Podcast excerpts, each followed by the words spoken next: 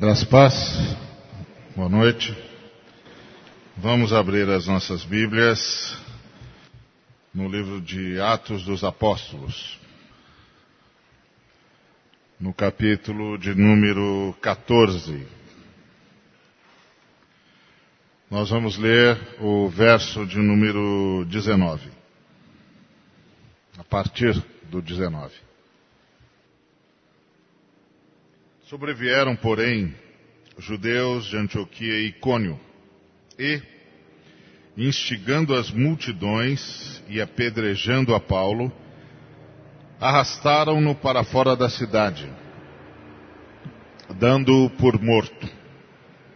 Rodeando-o, porém, os discípulos, levantou-se e entrou na cidade. No dia seguinte, partiu com Barnabé para Derbe. Obrigado, Senhor, por tua palavra. Ministria, rogamos-te em nome de Jesus. Amém.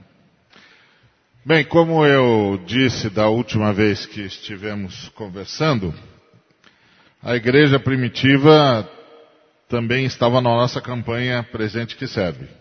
E agora está comunitariamente. Nós temos aqui um, uma descrição extraordinária de um milagre de ressurreição. É o jeito de Lucas escrever. Lucas eh, fala muito nas entrelinhas. Se você não presta muito atenção, você passa pelo texto e não percebe o que, o que Lucas disse. Uh, há outras situações assim que Lucas uh, fala nas entrelinhas que tem alguma coisa profundamente errada, mas não desce a detalhes. Fica por conta de quem leu entender ou não o que ele acabara de dizer. Uh, é assim em Lucas 3.1. É assim quando ele fala da perseguição que houve em Jerusalém e ele nas entrelinhas deixa claro que a parcela da igreja que foi perseguida era de fato a igreja helênica, ou seja, a igreja seguidora de Estevão. Só que se você não presta atenção, você passa por lá e vai embora. E não, não se dá conta de que o Lucas está chamando atenção para alguma coisa importante, é, profunda, é, complexa às vezes, e, e aí você vai embora e não, não percebe. Esse aqui é um dos casos. Aliás, o, o, o Lucas aqui descreve dois fenômenos sociais extraordinários. E no mesmo contexto. No mesmo contexto. Porque o que aconteceu aqui foi que uh, Paulo e Barnabé estavam pregando na região de Listra. E se você ler o texto a partir do versículo 8, você vai perceber esses dois fenômenos que eu, aos quais eu me referi. O Paulo e o Barnabé estavam pregando o evangelho na região de Listra. Em Listra havia um, um homem uh, aleijado, paralítico, que costumava ficar assentado naquela região onde Paulo estava pregando, que nunca andara desde o seu nascimento. E aí o Paulo, enquanto prega, percebe que havia fé nascendo no coração daquele homem e dá-lhe uma palavra de cura. Ordena-lhe que em nome de Jesus uh, se levante e ande. E o, o ato seguinte é a, o milagre aconteceu. A pessoa levantou-se, passou a andar. E se você considerar que é alguém que é paralítico desde o seu nascimento, você pode imaginar o tamanho desse milagre. É, que tamanho tem esse milagre não só do ponto de vista da recuperação dos movimentos, como das relações neurais todas, como a recuperação fisioterápica, né? O negócio é impressionante.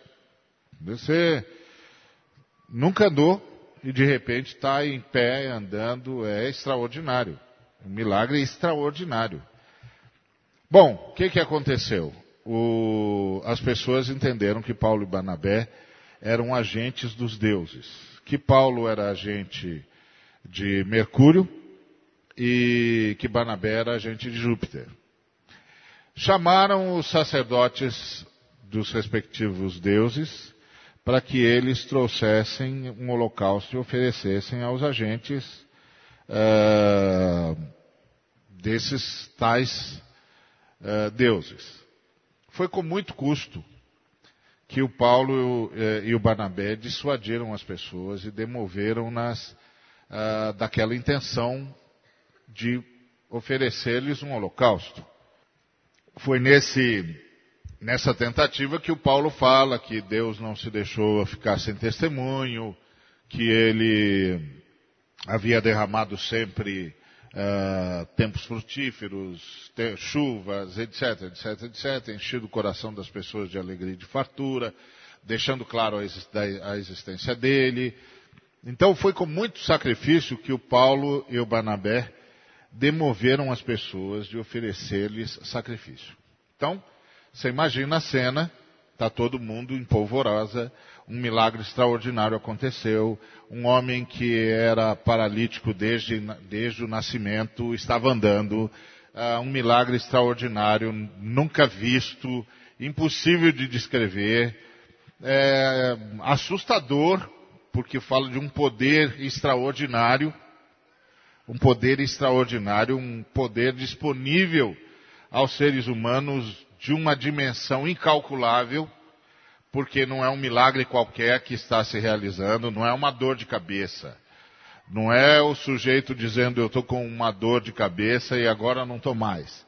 É um sujeito que nunca andou, que não sabe o que é isso e de repente está em pé e está com todas as suas articulações recuperadas e toda a estrutura óssea e toda a estrutura muscular. É um negócio extraordinário. Não é à toa que as pessoas entraram em polvorosa. E chegaram a uma conclusão óbvia. Esses camaradas são agentes dos deuses, não pode ser de outra forma. Bom, foi com muita dificuldade que o Paulo e o Barnabé conseguiram com que as pessoas desistissem daquele ato. Aí o versículo 19. Que, que diz o versículo 19? Que sobrevieram judeus de Antioquia e Icônio. E instigaram as mesmas multidões que há pouco estavam querendo oferecer sacrifícios a Paulo e Barnabé. Eles instigaram as multidões, e aí as multidões apedrejaram a Pedro, a Paulo. Apedrejaram a Paulo, instigando as multidões eles apedrejaram-no. Olha a cena que tem aqui nesse, nesse texto. Se, se um cineasta decidisse filmar isso, iria filmar o maior evento sociológico jamais descrito na história. Como uma multidão, num determinado período, está adorando um grupo de pessoas e, no outro período, está apedrejando. Aliás, é uma ótima descrição do que significa o humor da multidão. E aí, eles apedrejam a Paulo e o dão como morto. Você pode imaginar como é que esse homem estava? Você pode imaginar em que estado esse homem ficou? Você pode imaginar o que é que as pedras fizeram com aquele homem? as pessoas concluíram que ele estava morto. E ele certamente estava numa poça de sangue. Porque o apedrejamento é uma forma cruel de executar uma pessoa de uma forma violenta e, e selvagem. Então, Normalmente as pessoas atiravam primeiro as pedras maiores pra, para causar ferimentos mortais e depois cobriam a pessoa com um sem número de outras pedras. Fizeram isso com o apóstolo Paulo. Deram-no por morto. Então você imagina, para eles chegarem à conclusão de que ele estava morto, você pode imaginar o tamanho de sofrimento que lhe foi imposto. Você pode imaginar a situação em que ele se encontrava. E aí arrastaram-no para fora da cidade, porque esse era o costume, arrastar as pessoas para fora da cidade e deixá-las uh, para que as aves de rapina e os animais selvagens viessem devorar o que sobrou. Então essa é a situação de Paulo. As pessoas deram-no como morto. E é bem possível que ele estivesse morto mesmo. Mas aí o que o, o texto diz? Que os discípulos o rodearam. Os discípulos o rodearam. Quando a multidão foi embora, a fúria da multidão já estava aplacada, o homem havia sido executado, fora apedrejado, já estava marcado por aquele ato de selvageria, porque ele sequer fora julgado. Eles instigaram a multidão, a multidão foi movida por essa instigação, e de repente você tem uma loucura coletiva. Está vendo? Não tem nenhum processo de juízo, não tem nenhum processo de acusação, não tem nenhum processo de entregar o apóstolo às autoridades. É uma vingança, é um, é um, é um ato de barbárie, é um rito sumário, é um grupo de pessoas instigando uma multidão, fazendo acusação e, e, e, e ao mesmo tempo perpetrando a sentença e executando o juízo. É uma cena de, de, de turba. E aí, aquele homem é apedrejado e arrastado para fora da cidade, na perspectiva dos que haviam submetido Paulo àquele tratamento, ele estava morto. Supõe-se que eles haviam checado isso. De qualquer maneira, eles o arrastaram e se ele não estivesse morto, estava a ponto de. O arrastaram para fora da cidade com o objetivo de praxe. Entregá-lo às bestas feras. E aqui então acontece um outro milagre. Um milagre tão espantoso, ou mais espantoso, do que havia, o que havia acontecido com o paralítico. Os discípulos cercam Paulo rodeiam-no. E o texto diz que ele levantou-se e fez algo extraordinário. Entrou na cidade, lá onde as pessoas o haviam apedrejado. Você pode imaginar a comoção que aquele homem causou entrando na cidade vivo? Ou seja, aquela cidade é uma cidade que não terá desculpas no dia do juízo. Ela viu o poder de Cristo nos seus seguidores. Não tenho o que dizer no dia do juízo. Não pode dizer nós não vimos, nós não percebemos, nós não, não fomos convencidos. Impossível. Impossível. Viram um paralítico desde a nascença, voltar a andar ou andar, porque ele nunca havia andado, viram no andar e depois, movidos por um grupo de judeus que vieram de Icônio e de Antioquia, foram ensandecidos por esses, por esses judeus, apedrejaram Paulo, arrastaram-no para ser devorado pelas feras, e qual não é a surpresa deles quando Paulo entra pela mesma porta por onde ele for arrastado? E a coragem de Paulo para fazer isso, a certeza do Paulo para fazer isso, a estrutura emocional do Paulo para fazer isso, é outra coisa assustadora. Porque provavelmente se eu tivesse uh, sido alvo de um milagre desse tamanho, eu diria aos discípulos, irmãos, é melhor não uh, abusar da sorte. Vamos embora daqui mesmo. Ele entrou de novo em Listra. Dormiu lá. E aí no dia seguinte partiu com Barnabé para Derbe. E tendo anunciado, versículo 21, e tendo anunciado o evangelho naquela cidade e feito muitos discípulos, voltaram para Listra e Icônio e Antioquia, que está lá onde estavam as pessoas que incitaram a multidão de Listra a apedrejá-lo. Que tipo de milagre nós estamos assistindo? O que, que é isso que nós estamos lendo aqui? Qual, qual romancista, qual autor de epopeias conseguia, conseguiria descrever uma coisa como essa? Imagine alguém dizendo: olha, um homem estava pregando o seu Deus numa determinada cidade, viu um paralítico que nunca havia andado. Esse paralítico começou a prestar atenção nesse homem, começou a acreditar no que esse homem estava dizendo. Esse homem percebeu que o paralítico começou a acreditar nele e deu-lhe uma ordem: levanta e anda. E ele levantou e andou. Todos os que estavam ali ficaram pressionados, porque aquele homem era paralítico desde a nascença. E queriam fazer um culto em homenagem àqueles homens que só podiam ser deuses. Aqueles homens deixaram claro que não eram deuses, que eram emissários do único Deus verdadeiro. E deu um trabalho muito grande, mas eles conseguiram demover as pessoas de oferecerem sacrifício a eles. Quando eles estavam acalmando a multidão, chegou um grupo de pessoas de duas cidades vizinhas que não gostavam deles. Esse grupo de pessoas começou a falar contra eles de forma absolutamente despudorada.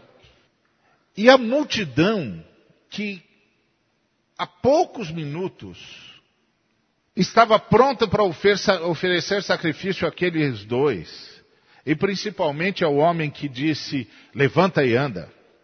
Essa multidão foi ficando ensandecida e movida por essas pessoas que chegaram das outras cidades, lançaram mão a pedras e apedrejaram aquele homem que antes eles queriam cultuar. E quando eles perceberam que aquele homem tinha morrido, eles o arrastaram para fora para que ele fosse devorado pelos animais do campo e pelas aves de rapina. Os discípulos daquele homem fizeram um círculo em volta dele. Nós não sabemos direito o que foi que eles fizeram. Só sabemos que quando aquele homem foi abandonado numa poça de sangue, os discípulos fizeram um círculo em volta dele. E de repente, aconteceu o indescritível.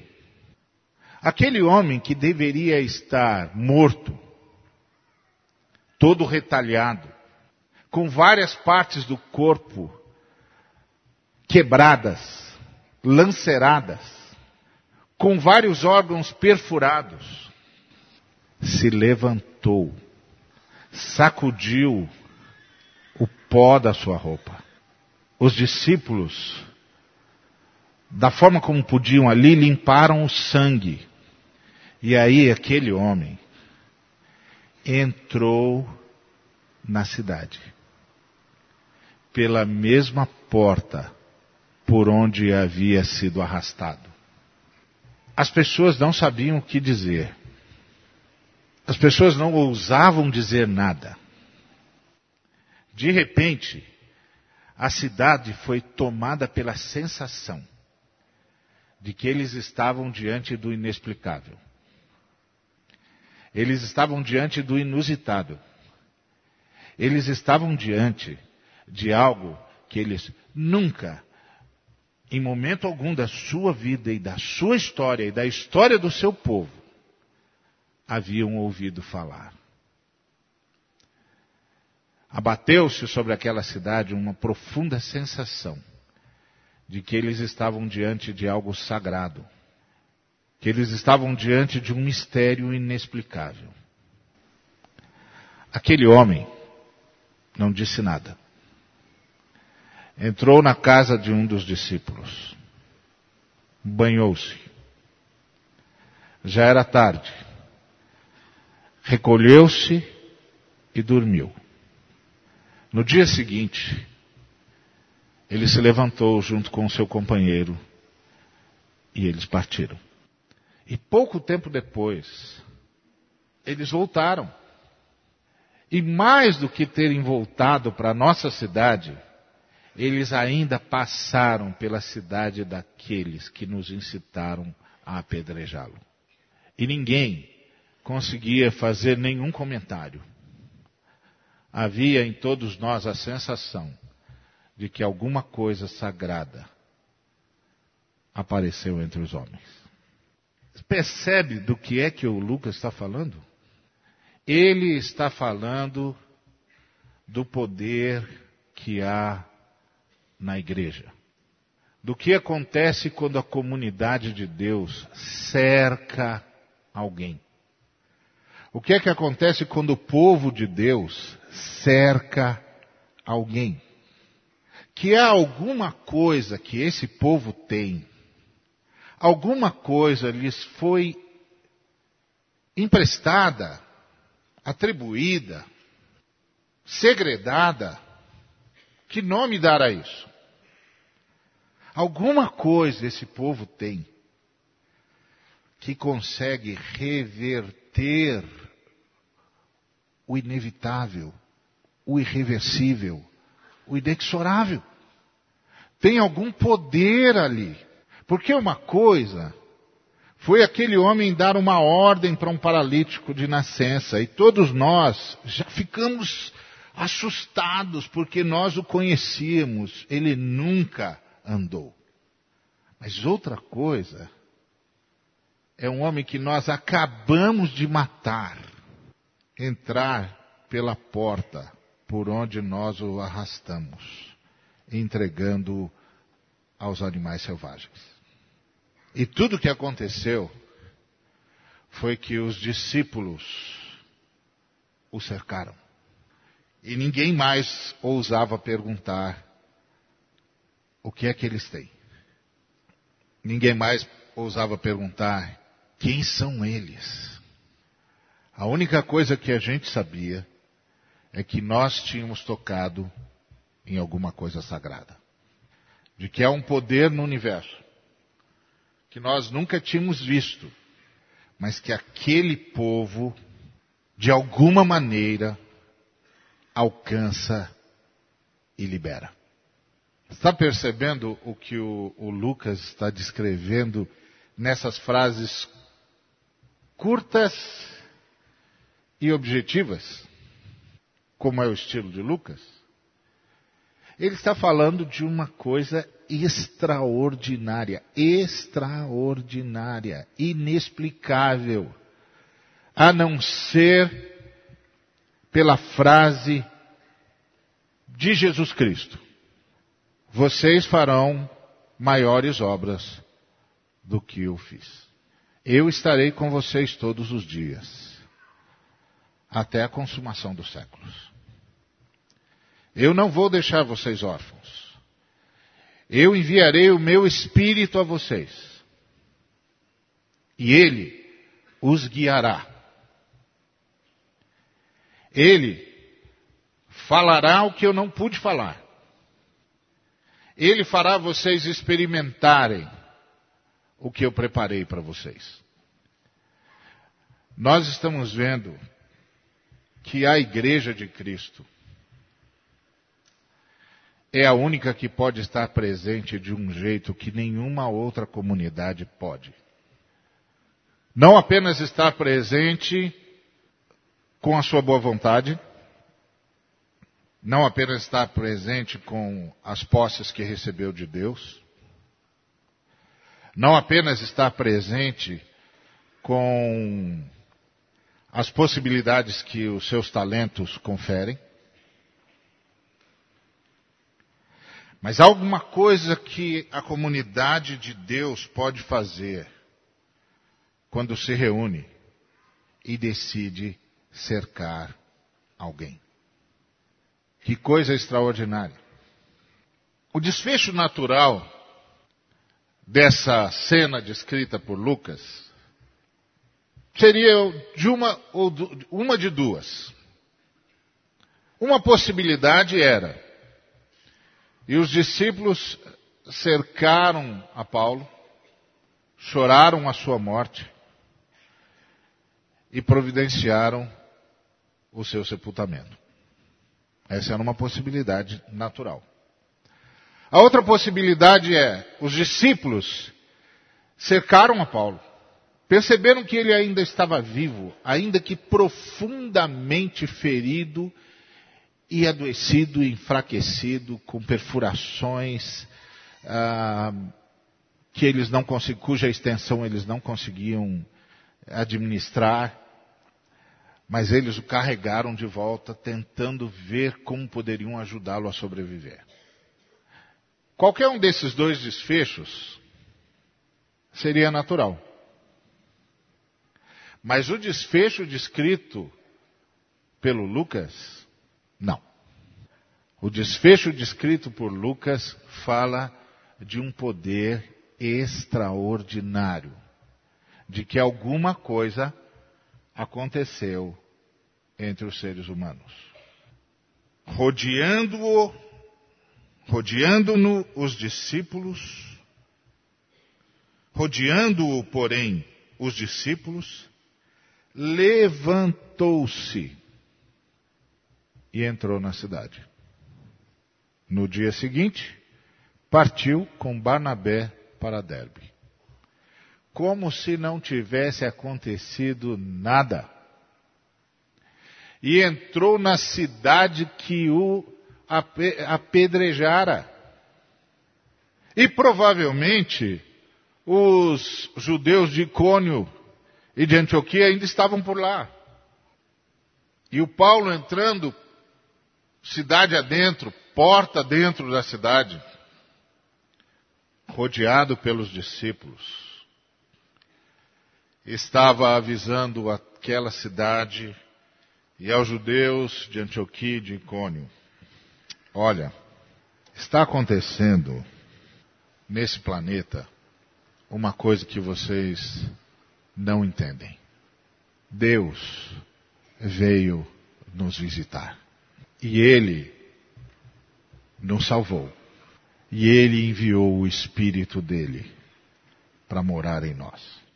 Vocês não entendem. Não são mais vocês quem decidem o que vai acontecer conosco. Nós não vivemos mais a antiga lógica da história. Nada para nós agora é inexorável.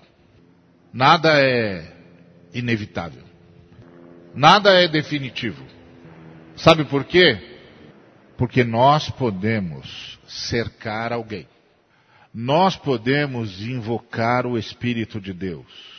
Nós podemos falar a palavra de Deus levanta e anda. Por isso a igreja não é apenas e não pode apenas ser presente que serve. A igreja é o presente que Deus deu à humanidade. Foi isso que Jesus disse a Pedro: Eu edificarei a minha igreja. Eu edificarei a minha igreja. E não há nada que o inferno possa fazer para evitar. Pelo contrário, as portas do inferno não prevalecerão. É isso que o Lucas está testemunhando para nós. E fazendo da forma mais discreta possível. É isso que me impressiona. Qualquer um teria feito um alvoroço com isso aqui. O Lucas escreveu como se estivesse dizendo bom dia. Não é? Pessoal, bom dia. Aí você diz, não, peraí, peraí, peraí, repete esse bom dia aí. Repete esse bom dia, o que, que você está dizendo aí? Ah, não, só que é, o senhor fez um milagre, depois o pessoal atacou a gente, e aí o senhor fez outro. Ah, Sei. Mas como é que foi isso? Ah, nós rodeamos o Paulo.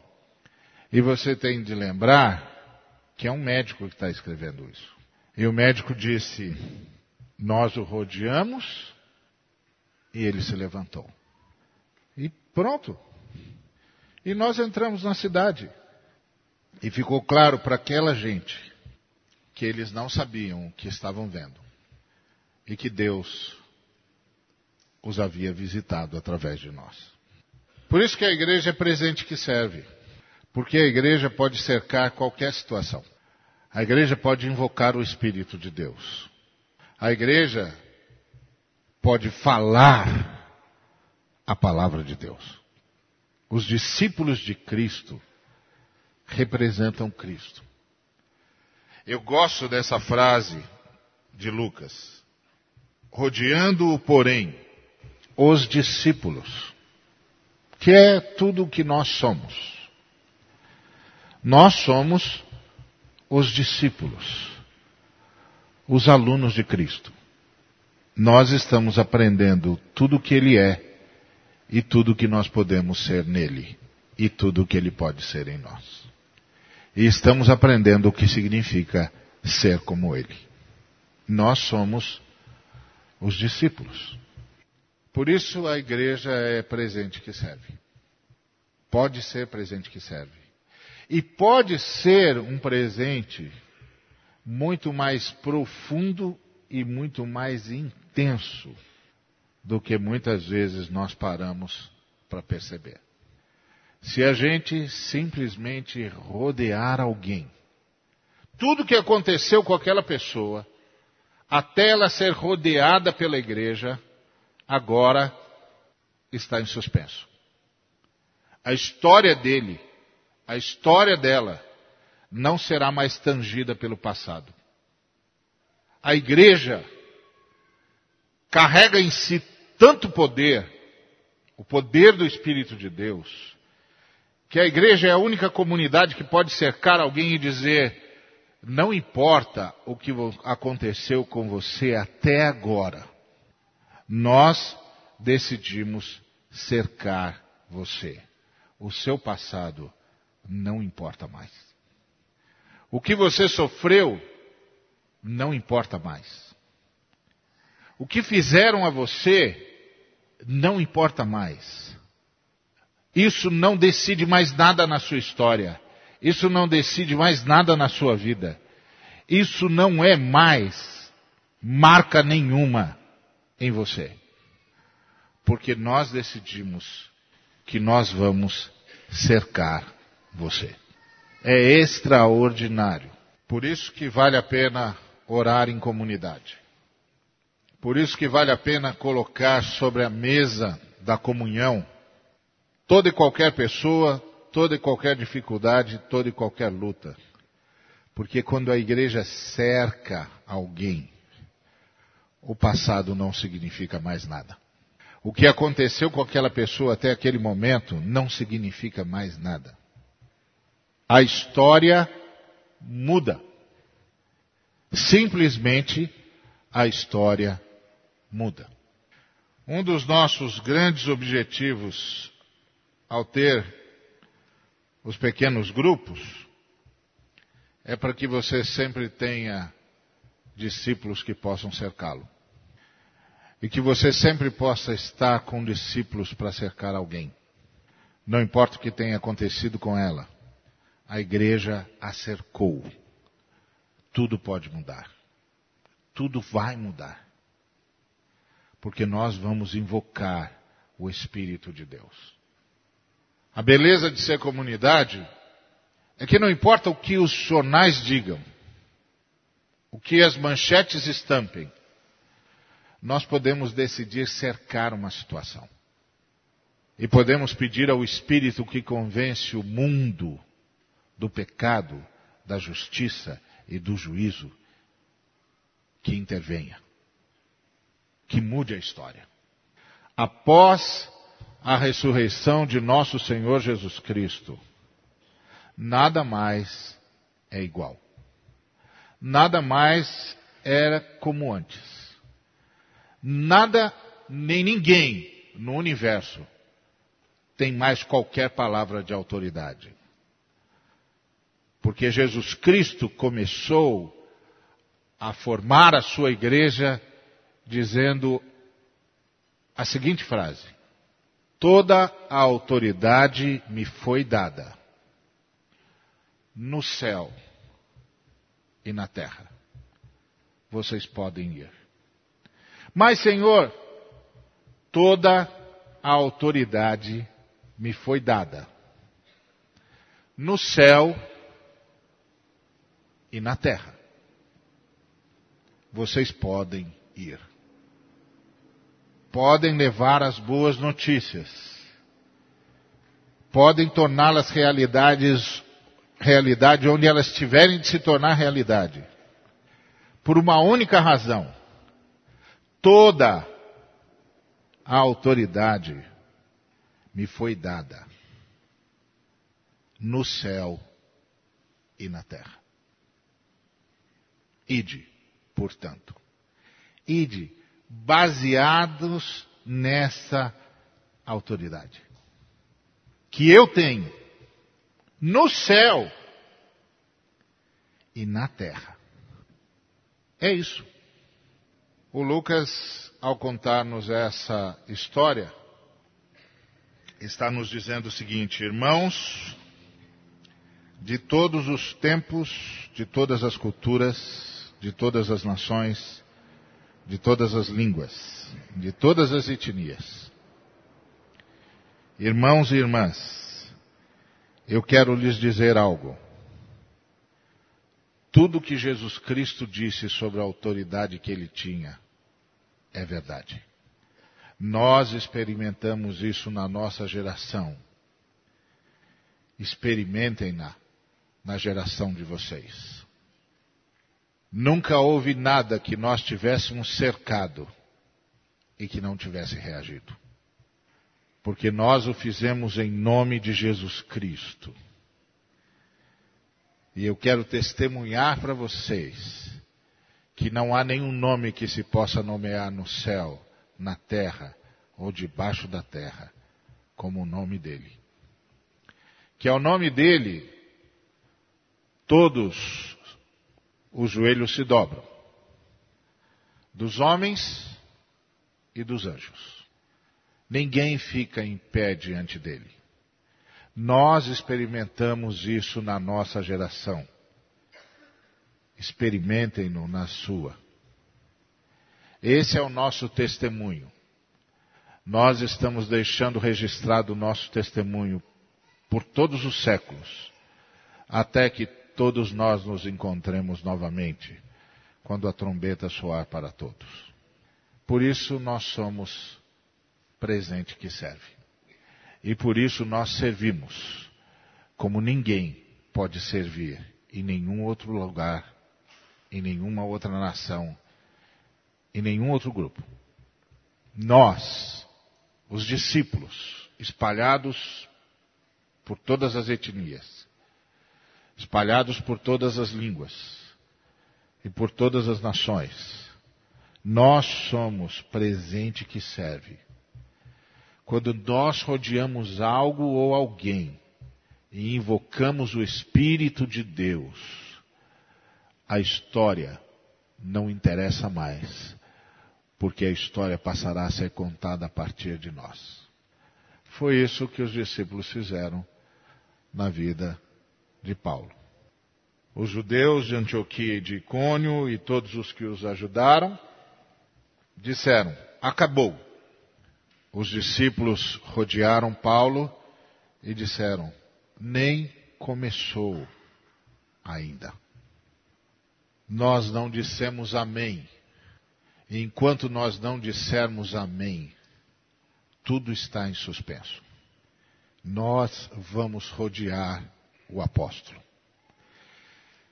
Que Deus seja adorado pela nossa fé, pela nossa capacidade de, em nome dEle, cercar quem quer que seja, o que quer que seja, sabendo que há um nome acima de todo nome.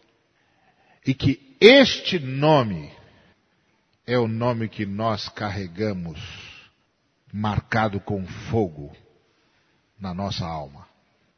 E que todos os seres espirituais no universo reconhecem. Eles são chamados pelo nome do Cordeiro. Se eles decidirem, em nome do Cordeiro, segundo a vontade do Cordeiro, nada pode ser feito. Eles são o povo do Cordeiro. Que Deus nos abençoe. Amém.